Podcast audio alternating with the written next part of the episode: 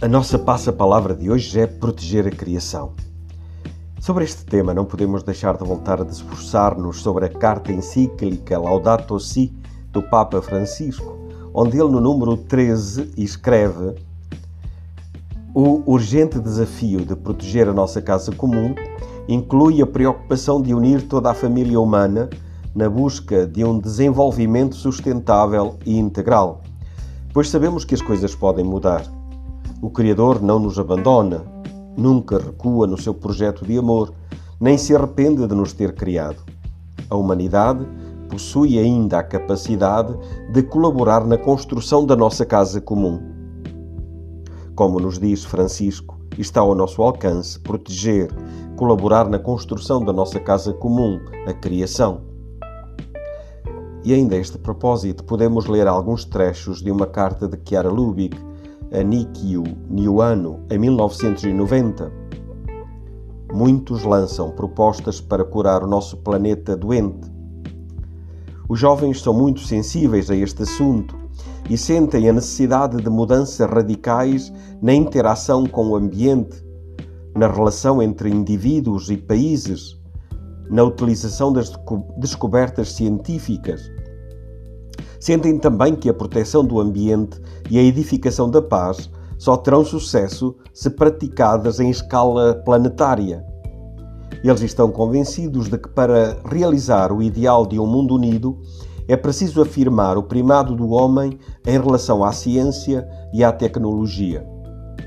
Pois bem, trata-se de dar o nosso contributo concreto, embora pequeno, para a solução dos grandes problemas.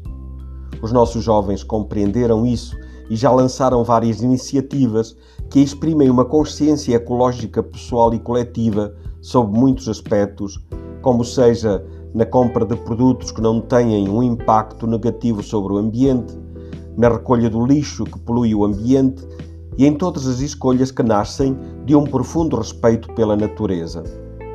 É começando pelos pequenos problemas locais que se forma uma consciência moral capaz de enfrentar os problemas à escala mundial. A ecologia, no fundo, representa um desafio que se pode vencer somente mudando a mentalidade e formando as consciências.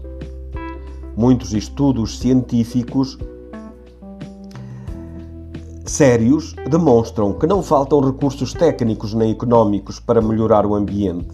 O que falta é aquele suplemento espiritual aquele novo amor pelo homem, que nos faz sentir responsáveis uns pelos outros, no esforço comum de administrar os recursos da terra de modo, de modo inteligente, justo, moderado. Não nos esqueçamos de que Deus, Criador, confiou a terra a todos os homens e não a um só povo ou a um só grupo de pessoas. A distribuição dos bens no mundo, a ajuda às populações mais pobres, a solidariedade eh, do Norte para com o Sul, dos ricos em relação aos pobres, é outra face do problema ecológico. A Bíblia, com a narração da criação, ensina-nos que só em harmonia com o plano de Deus é que a natureza e o homem encontram a ordem e a paz. Se o homem não está em paz com Deus, nem sequer a terra estará em paz. Se descobrimos que toda a criação é dom de um Pai que nos ama, será, mais, será muito mais fácil encontrar uma relação harmoniosa com a natureza.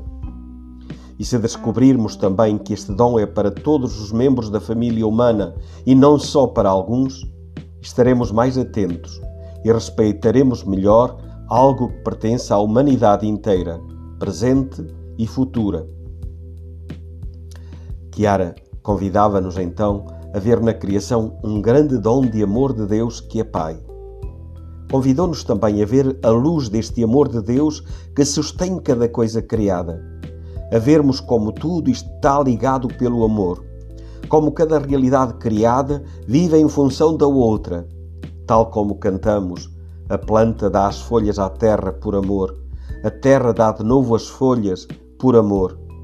É a verdadeira lei da vida para o concretizarmos.